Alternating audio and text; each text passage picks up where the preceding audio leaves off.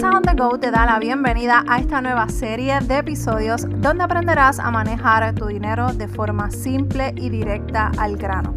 Mi nombre es Meralis Morales, coach de finanzas personales y desde Puerto Rico te ayudaré en tu camino hacia el éxito financiero. Comencemos. Bienvenida a otro episodio de Finanzas on the Go. Muchas gracias por estar al otro lado. Gracias por estar aquí conmigo hablando de finanzas, uno de mis temas favoritos.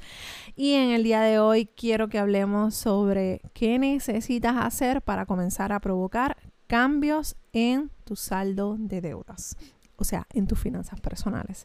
Y la semana pasada hablamos en el episodio anterior, hablamos sobre cómo vas con esas deudas que estás haciendo, cómo vas a empezar a trabajar ese saldo de deudas, que si no lo has escuchado, termina este y te puedes mover a ese próximo. Te, te di unos consejos bien chéveres, así que hoy en este episodio quiero compartir qué es eso que tú necesitas para comenzar a provocar esos cambios que necesitas que necesitas, que necesitas, que, que necesitas trabajar, valga la redundancia, para comenzar a provocar cambios reales en tu plan de saldo de deuda. Número uno, y directo al grano, planificación.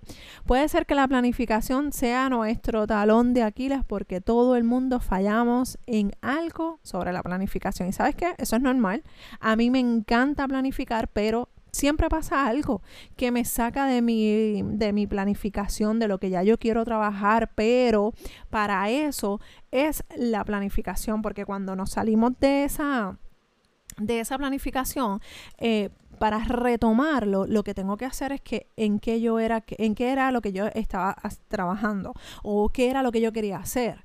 Pero si yo no sé a lo que yo quiero ir o qué es lo que quiero lograr, cualquier cosa es está bien. Cualquier cosa es un lugar perfecto. Pero verdaderamente, ¿qué es lo que tú quieres alcanzar? ¿Qué es lo que tú quieres lograr en tus finanzas personales? Así que vamos a planificarnos para que cuando lleguen esos momentos de desenfoque en los que nos vamos como, como decimos acá, al abajo, que nos caemos en esa planificación, pues mira, las retomamos repasando eso que queríamos trabajar y que queríamos hacer en nuestras finanzas. No lo vas a tener todo descifrado, no lo vas a tener todo 100% organizado, ojalá, pero la vida sería bastante aburrida si saliera eh, todo exactamente como lo queremos hacer. Así que vamos a empezar a planificar con lo más sencillo que tengamos. Búscate una hoja de papel, búscate una hoja en tu celular. Aprovechate de esas esa eh, tecnología que tenemos, ponte alarmas, cómo vas con el monitoreo de gasto, cómo vas con el presupuesto, cómo vas con esas metas, pero necesitas planificarte. ¿Cómo te planificas? Pues mira, haciendo un plan de acción, pues yo quiero lograr saldar estos, estos mil dólares. ¿Qué vas a hacer para saldar esos mil dólares? Pues paso uno, paso dos, paso tres. ¿Ves? Todas esas cosas tú las vas a empezar a anotar en tu hoja de trabajo o en tu plan de acción o en tu celular y en tu celular te pones una alarma que diga, por favor recuerda no gastar en, en, cenas fuera de casa, recuerda que tienes comida en casa, recuerda que tienes X cosas, recuerda preparar el almuerzo para el trabajo. Todas esas cosas nos van a ayudar a mantener el enfoque. Y sí, van a haber momentos en los que vas a decir, ay, sabes que no me dan, no me dan ganas de almorzar lo que traje, no me dan ganas de comer eso, porque quiero comer, qué sé yo, pizza.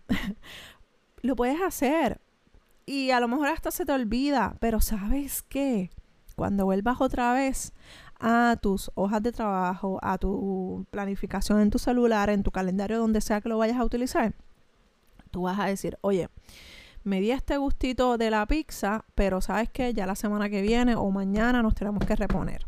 Nos tenemos que poner nuestras faldas en nuestro sitio, nuestros pantalones en nuestro sitio para poder continuar con, nuestra, con nuestro enfoque. Número dos, necesitas tener una visión. ¿Cuál es la visión que tienes de ti misma o de ti mismo de aquí a dos o tres años? Mira, recientemente me preguntaron cómo yo me veo de aquí a 10 años. Pues mira, yo honestamente me sorprendí porque, ¿verdad? Uno, uno planifica, pero quizás uno no planifica tanto como 10 años.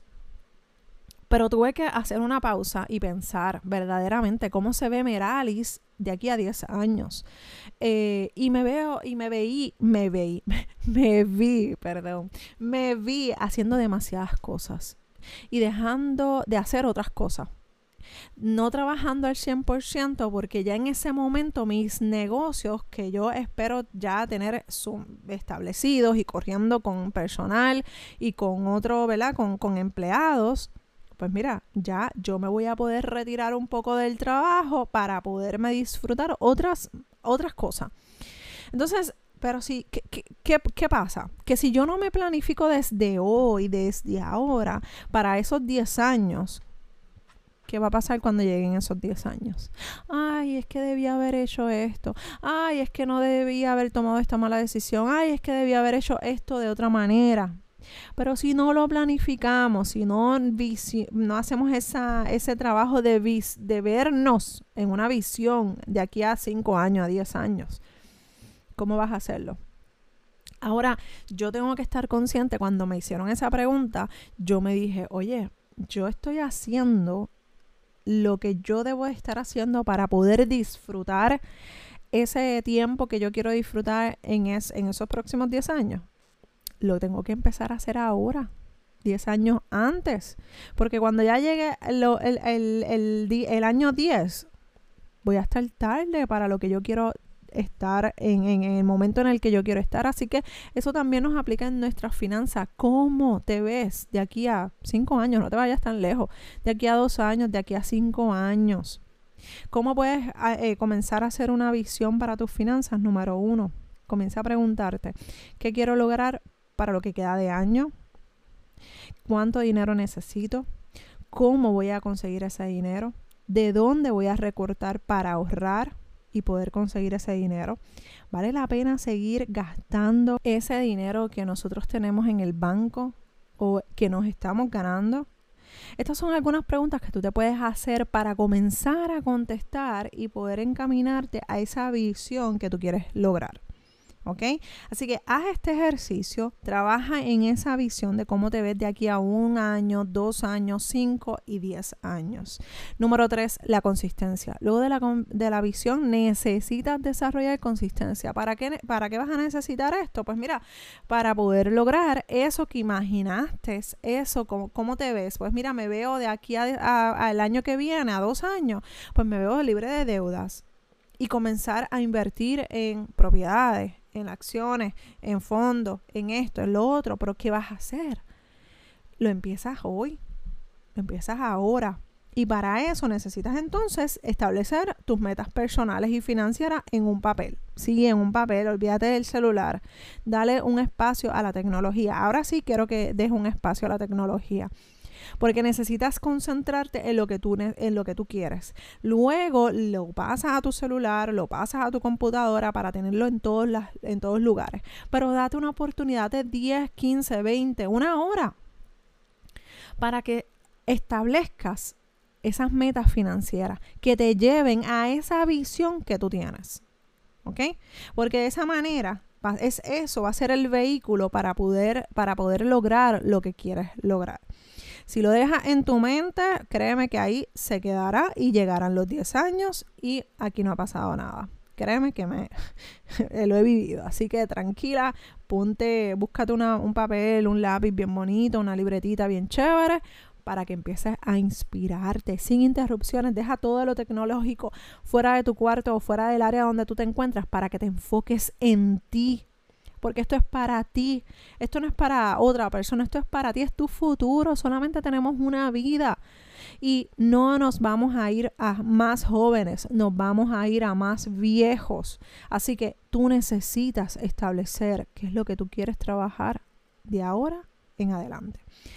Y número cuatro, creo que es la número cuatro, no le tengo números, la actualización. Una vez tengas establecidas todas estas metas, hagas este ejercicio, que te visualices en el futuro, que te empieces a trabajar con lo que quieres trabajar.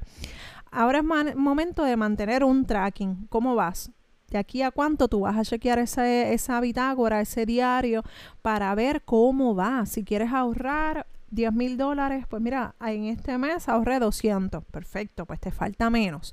Si este mes, si lo que quiero es saldar deudas y quiero saldar la tarjeta de crédito que tiene un balance de 2 mil dólares, pues este mes saldé 50 dólares. Excelente. Y cada cosa, por más pequeña que tú entiendas que sea, Olvídate, celébratelo.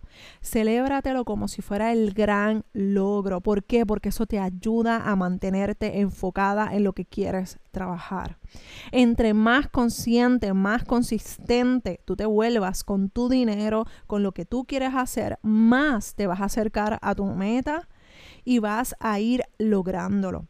Lo único que tú, tienes que hacer es decidir cambiar tu destino y comenzar a moverte a la dirección correcta. Sí quiero que disfrutes tu dinero. Sí quiero que vivas en paz con tus finanzas. Así que el momento de trabajar todas estas cosas es ahora. Recuerda que tengo una clase gratis de saldo de deudas. Todo el mes de febrero va a estar totalmente gratis. En enero fue el de crear tu presupuesto. Febrero es el de saldo de deudas si quieres, eh, si quieres registrarte, es totalmente gratis. Te tienes que registrar en la plataforma de Finanzas on the Go, pero allí va a estar toda la información. Vas a poder eh, acceder al video cuantas veces sea necesario dentro del mes de febrero. Así que si tienes alguna pregunta o duda, me puedes escribir a ayuda finanzasonthego.com. Créeme que estoy aquí para ayudarte. Nos escuchamos en el próximo episodio de Finanzas on the Go. Bye.